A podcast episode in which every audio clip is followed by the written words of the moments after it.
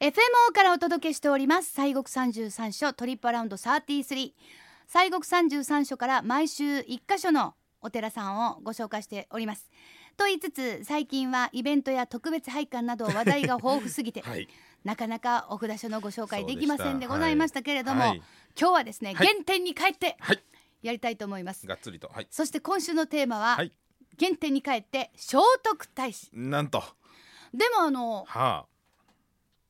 あの仏さんの横に聖徳太子のお軸あとうか、んありますよお大師さめっちゃあのうちの父親が入ってるところのお寺さんも、んうんあの仏さんいはって、はいその横は聖徳太子さんのお軸です、うんお大師さんねうんそうでございます上宮法ですねうんうんはうんいであのはいあのいやなんでそうなんかなって私は思っててんけどあ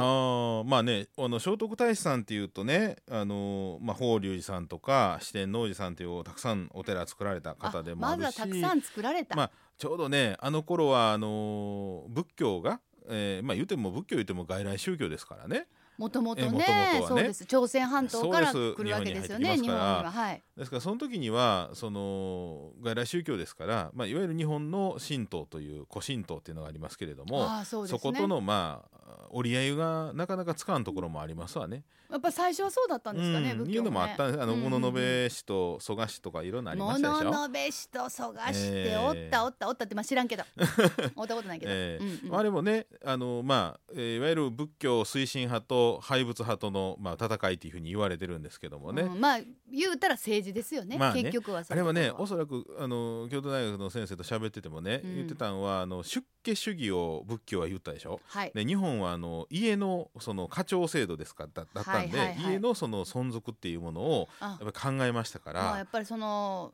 人手がう出ん そうそうそう家されたらいなくなっちゃいますもん出ね家するっていうことはそそのっから今までの日本のそのシステムが崩壊するかもしれんっていうそういうまあ危機感がどうもあったんちゃうかっていうようなまあそんなのもあったりそとうか、かね、リアルに言うたらお父ちゃん出家したらどうすんねうんみたいなそうそうそうそうはいはいそうなはんいですはよい誰がそこの家見んねんみねたんいにゃなっていう話で、まあ、そんなまあああっーたりとかね、まあ、いずれにせよまあそんなあったんですけどこの聖徳太子さんっていう方またこれがまた実在の人物かどうか言うてなんかいろいろ揉めたりもしてますけれど まあも、ね見たことないけどまあね一万円札ではね、昔見たことあるけどそね。うそうそうそういやまあ、いずれれにせよその仏教ではあのーこのお法華経であったりとか結馬経とかいろんなお経の、おまあ、解説書を書かれたという三教義書と言われるんですけどそういうふうなものを書かれたりとか、まあ、その仏教のお用語派になってる、まあ、方でございましたんで。ですからまああのーまあ言うたら仏教の日本仏教の一番最初のあー基基礎を作った要するにこの方がいななければっそうなんですよていうことですよね、うんまあ広めるためにもそして根付くためにもこの人の存在がなければ、中にはだから十七条憲法とかもねああそうか和をもっての和もあれ令和の和というね、うんあの意味合いと一緒ですからね。ああそうかだからそうですああそうか、ええ仏さんの横に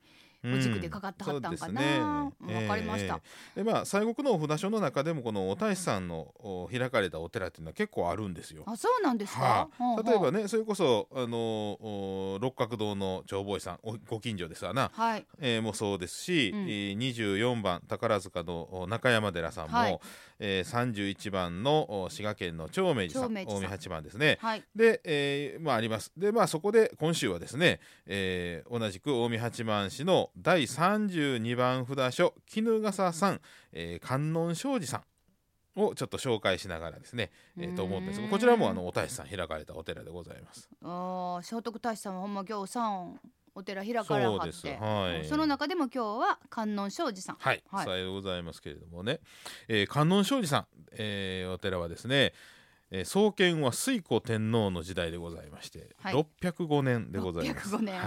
あい、結構古いですよ。古いですね大化の改新よりまだ古いよね。ああそうですよねねえ、うんはあえー聖徳太子さんが近江の国をですね訪れられた時に時にえー琵琶湖で人魚に出会ったそうでございます。ちょっと待ってくださいはい、人魚は湖にいるんですかね、うん、いたみたいやねあ。ほんまに、んまだう、うん、いたいたいたいたんいやたんやね。はいうん、でこの人魚曰くですね、私は前世前世は漁師さんやったと。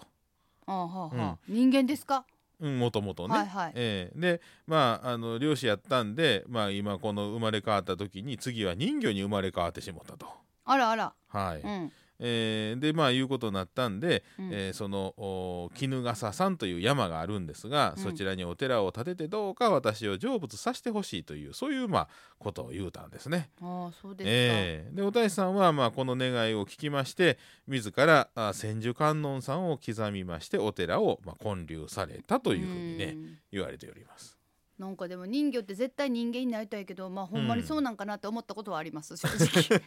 別に人魚は人魚のままでももしかして人魚が思ってたらどうすんやろうってなんか子供の時に思ったことがありますなんかあれねアリエル人形やね。そうありえる、ねえありえるかわいい、うんねえうん、でもあの人間の王子様と恋をしちゃうそうでしたそうで本した。当にね、はいでもこのはい琵琶湖の人魚はそうじゃなかったみた長い女じゃですけどね、なかった。まはあい。ちょ聖っとなん徳か太子さんに助けてって言ったんですはい、そうやねね。成仏させてくださ、はいい。でお願いを聞かはったんかわいそうやなそうです言うて聞ね。いてくれたでまあそこからまあお寺がねまあできてくるんですけれども、ね。なんかはい。 あのええ香りがするっていう そうそうそう。その噂を聞いたことがあるんですが、それは一体はいこまあもともとねこちらのお寺もまああの古いお寺なんですけれども、はいはいはいまあこの間ですわ1993年、うんえーにですね原因不明の火災がありましてねあらーで焼けてしもたんですよ。あらー、うん残念ですねでもうこの時にその本堂とともにご本尊さんとこの人魚のミイラと言われるものもなかれ焼けてしもたんですな。人魚のミイラがそこにおったんですあーかそうなんです今写真はあるんですけれどね。わお、うんいやでまあ、その後ですわ、はいあのー先住の、あのー御前様が本当に、まあ、歩かれて苦労されて、えーその後2004年に、えー総ヒノキ作りのあ、あのーまあえーえー本堂がね、うんえー再建されましてね、はいえーでそのご本尊さんとして先住宣言観音さんの座像座ったはるお像が祀られたんですうよ。ん再建されたんですね、でしかも今度のご本尊様はですねうん、なんとなんと香木の白檀あだからええ匂いがそうなんです。いやほんまに実際ね今ももうですから2004年でしょう、ん、15年経もってうる15年分ですよはいい行きましてもええ香りまだしてますからい、ねいいですねそれはそうなんですよよっていうのはね、うん23トン使うとはるんですよで今もうこんなねあの白檀を持ってくること、輸入することできないんですねできない出さないですよね、はいどこの国もね。でまあ、この時はそのインド政府が特別な許可をね、まあ、うん仏さんを作るという、そういうまあ事情が事情なんで、うんまあ、そういう特別な許可をお出してですねそして、えーこの香木の白檀を23トン持ってきて、えー作られたでそれをお刻みましたのが、まあ、日本を代表します仏師の、えー松本明慶さんという方がねう京ん都のあのとこはいおられるんいでらっすしゃいが。ますね。はいはい、ちょうど吉峰寺さんの麓が工房なんですけれどもねそうそうよくねテレビなんかでよ、と特集されてはるんですよいやいやいやそうそうそうそうんんまあ掘られたんですね。はいはい。で円形の後輩も合わせますと高さ6メートルひゃー。ええでまあ常時会長というか、まあ、あの常にそのお堂の中にドンと入りますから、いつもが拝める状見ら態れとる。ようになって。はい、であのーあちら行きましたらねお線香重品であるんですけれども、はい。それがちょうどその観音さん刻みましたあとほら白檀のくずというかええ立ちくずというか、いろんな出ますまあわね出。ますね。なんええ香りしますやん、はいでそれでお線香を作っあてあ。ありましてね。もうかなりありがたい。そうですよそうなんですだいぶありがたい、い感じが、ええなんかええ匂いやねとかそういう次元ではなく そうですわありがたいですね本当にね、はい、ですからねあの2022年にはですねこはいのお大師さんがあ崩御亡くなられまして亡くなられて1400年という節目の年なんですね。すごいな1400年経ってそう応です用よとかしてもらえるってこと、ねそんだけすごい方やいうことですわい。やでまあ1400年、えー、恩恵大法会が行われましてね、ねで、えー記念事業といたしましてはあ西国の、えー巡礼が最も盛んでございました江戸時代のお伽藍の観音堂と赤井堂を再建をされると。で赤い井堂っていうのはその赤井というのはあの赤っていうのは仏様にお供えする水のことなんですけどねそれの井戸の、まあ、建物なんですがね、これちなみに「アーカ」っていうのはサンスクリット語なんですけれども、は、はいいこれがあのヨーロッパの方行きますとね同じ水を指す言葉でね同じ語源のがあるんですわ、うんうんそれはアクアああアクアで赤は、そうなんですよこれ同じなんですね不思議面白いんですけど本ね当にうん面白いですね。えーまあ、そんなまあお堂できます。うん、でまああとこの観音堂っていうのはですね93年1993年の火災で、えー焼失をお免れたんですけれどもあそうですか。うんはい、でお前たちのお千手観音さんその時に免れたあーお前たちの観音さんを、まあ、ご会長されると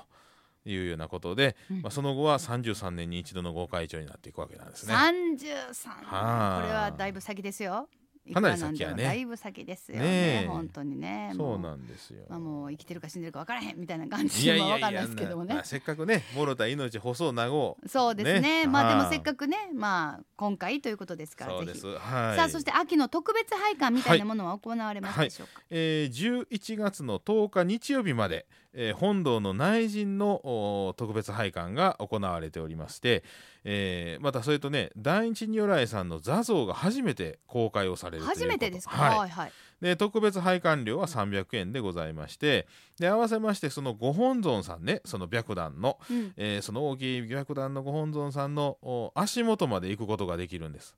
ほんでね、えー特製の三下というのを使いましてですねう、うん、お身拭いができます。ほう要するに仏様をお懺悔でなでなですることができると、あえーまあ、ちょっと香りが移るかなとかなそうですねえ白檀のうんねいい香りがまあでも近づくとね香りがふわっとしてるんじゃないかなと思いますそうそういや本当お堂の中ねあの白檀の香りが、いいですね、ええ立ち込めますからねいいですねはさい、滋賀県